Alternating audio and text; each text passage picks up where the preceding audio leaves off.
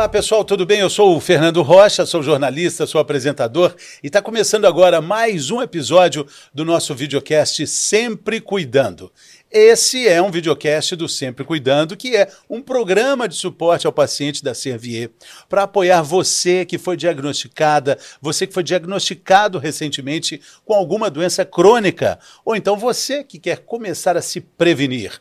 Como você já sabe, ao longo de todo esse ano, a gente recebeu e está recebendo profissionais qualificados para compartilhar dados relevantes sobre doenças crônicas. O objetivo é te ajudar a melhorar, melhorar cada vez mais o seu estilo de vida, consequentemente, a sua saúde. Além do programa completo aqui no YouTube, você também pode ouvir os nossos episódios no seu serviço de streaming de música preferido e também os pequenos vídeos, os chamados cortes, nas nas redes sociais. É só buscar por Sempre Cuidando, que aí você nos encontra nesses canais também. Bom, no programa desse mês, a gente vai falar sobre diabetes um assunto muito sério, muito importante. A gente está em novembro, o mês onde existe a campanha Novembro Azul, que também é focada em diabetes. Na verdade, o início do Novembro Azul começa com a, a atenção ao diabetes. A gente vai entender melhor isso e a gente faz um programa completo com todas as informações que você precisa saber sobre essa doença. A gente tem hoje aqui conosco a honra de ter a participação da endocrinologista, doutora Rosane Kupfer. Ela é do Rio de Janeiro, temos um, uma representante carioca aqui conosco. Bem-vinda, doutora, tudo bem? Muito obrigada pelo convite, é muito bom estar aqui. Alegria imensa te receber aqui, doutora.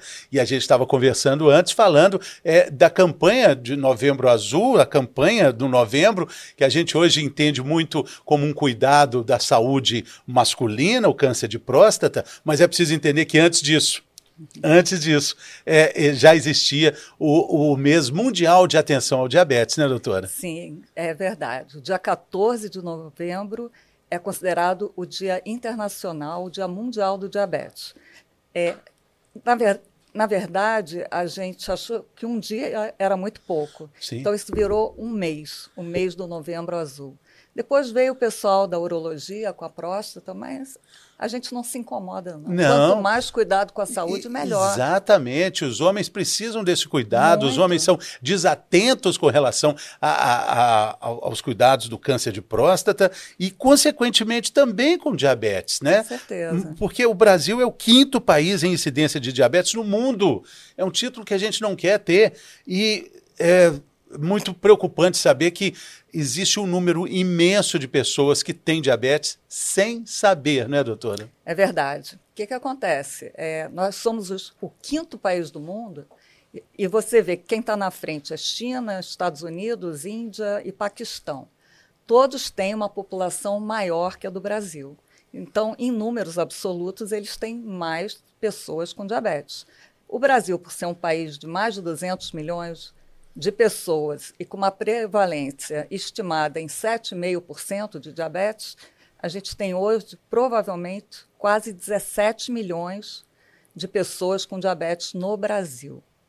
E isso é um problema sério porque você tem que ter uma organização, uma política pública de atendimento muito importante para que se evite, se trate bem o diabetes e suas complicações. Então, é muita gente e muita gente não sabe que tem, por quê? Porque, principalmente o diabetes tipo 2, né, é uma doença é, que, que nos primeiros anos não causa nenhum sintoma. Então a pessoa não se sente mal, mas está ali com a glicemia já se elevando. E vai acabar fazendo dia diagnóstico por, por conta de um pré-operatório, um achado exemplo, de exame, um risco cirúrgico para fazer alguma outra coisa. E às vezes é, faz esse diagnóstico quando infarta, por exemplo. Já infartado, já com problemas. É, então, a gente precisa chamar atenção para o diabetes, de alguma forma. Exatamente. Eu gosto muito de conversar com o doutor, doutor Levimar, que é o presidente da Sociedade Brasileira de Diabetes, é mineiro, diabético também, e ele gosta muito de falar isso. Olha, metade das pessoas que têm diabetes não sabe Por que, que ninguém conta para essas pessoas?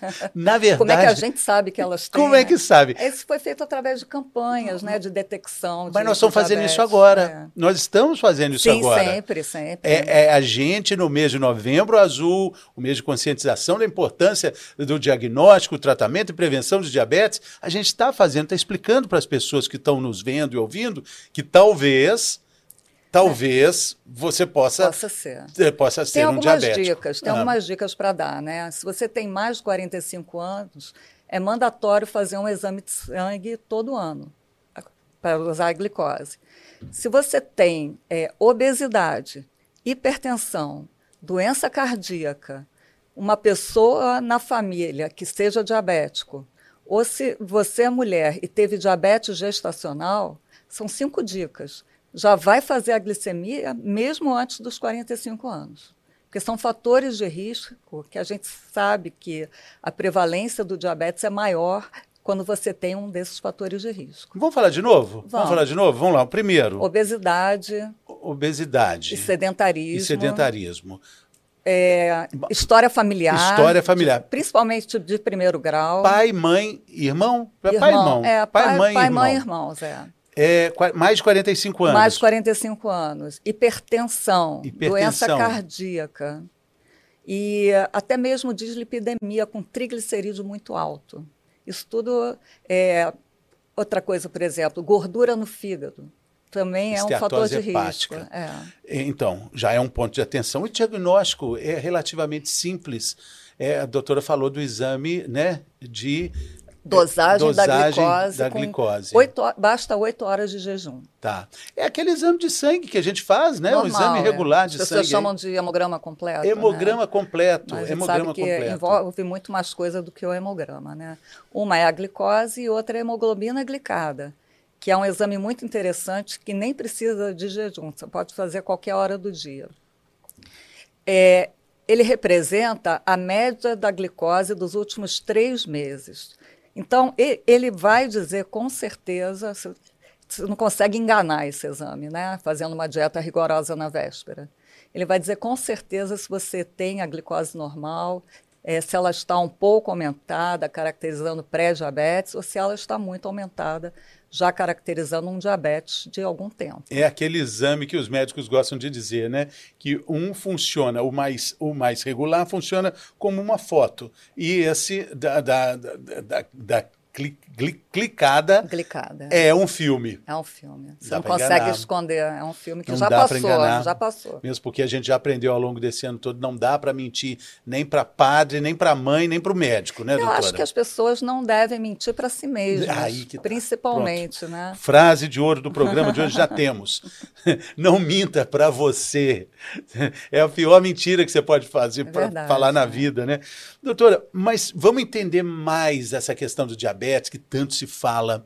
É, vamos, vamos diferenciar o diabetes tipo 1 diabetes tipo 2. É, na verdade, diabetes é uma coisa meia genérica para várias doenças, né? Diabetes já começa que é separado em diabetes mellitus e diabetes insípidos, né? Porque antigamente se provava o gosto da urina para saber se tinha açúcar, era assim que fazia o diagnóstico. E deixava né? ali o, o, o urinol, o pinico. melhorou bem a vida no- dos médicos. Hoje em dia a gente não deixava- precisa Mas fazer deixava no isso. tempo ali para ver se juntava formiga, né? Também, era um isso, é. diagnóstico, né? Formiguinha no vaso, sanitário. Formiga não vaza. Até hoje pode ser também é. um indicativo, né? Quem Bom, mora em casa. Então, é, diabetes é uma doença de muitas facetas, muitos tipos. A gente está cada vez descobrindo mais coisas. É, mas os mais bem caracterizados são o tipo 1 e o tipo 2. Na verdade, a, a- a epidemia ocorre em função do aumento da obesidade no mundo inteiro e o diabetes tipo 2 está muito associado a, esse- a esse tipo de obesidade que, que a gente está vendo. Então, na verdade, o que, que acontece? É, existem células que fabricam insulina, que são as células do pâncreas. Quando essas células não conseguem fabricar insulina suficiente, daí a glicose no sangue sobe. No diabetes tipo 1, isso ocorre de forma muito rápida. Então, a, a pessoa apresenta sintomas muito agudos. E aí fica muito fácil de caracterizar. Ela tem muita sede, muita vontade de urinar, acorda à noite direto para beber água e para fazer xixi. ela tem o apetite aumentado, mas emagrece porque o corpo está usando as reservas de qualquer maneira, porque não tem insulina. A insulina faz armazenar energia dentro do corpo. Se você não tem insulina, o corpo vai dando um jeitinho de quebrar suas proteínas para servirem de nutrientes. Então, é o que a gente chama de catabolismo. Então, é, o diabetes tipo 1 é uma, uma, doença muito mais aguda que o diabetes tipo 2. No diabetes tipo 2, essa falta de capacidade de fabricar insulina é, é mais demorada, mais lenta. Né? Primeiro, inclusive, as, as células aumentam a secreção de insulina. Por isso que muita gente é, pede a dosagem de insulina e o paciente vem assustado né, no consultório, é, falando assim: ah, eu estou com um problema de insulina, minha insulina está muito alta. E aí eu respondo o seguinte: ela está alta porque ela está com dificuldade de atuar, então o pâncreas é obrigado a fabricar mais. Isso aí é um, uma, um primeiro passo para ficar diabético depois. É o que a gente chama do estado de resistência à insulina, né? ou síndrome metabólica. Geralmente a pessoa tem excesso de peso, uma cintura mais avolumada, barriga, é, gordura no fígado faz parte também, às vezes.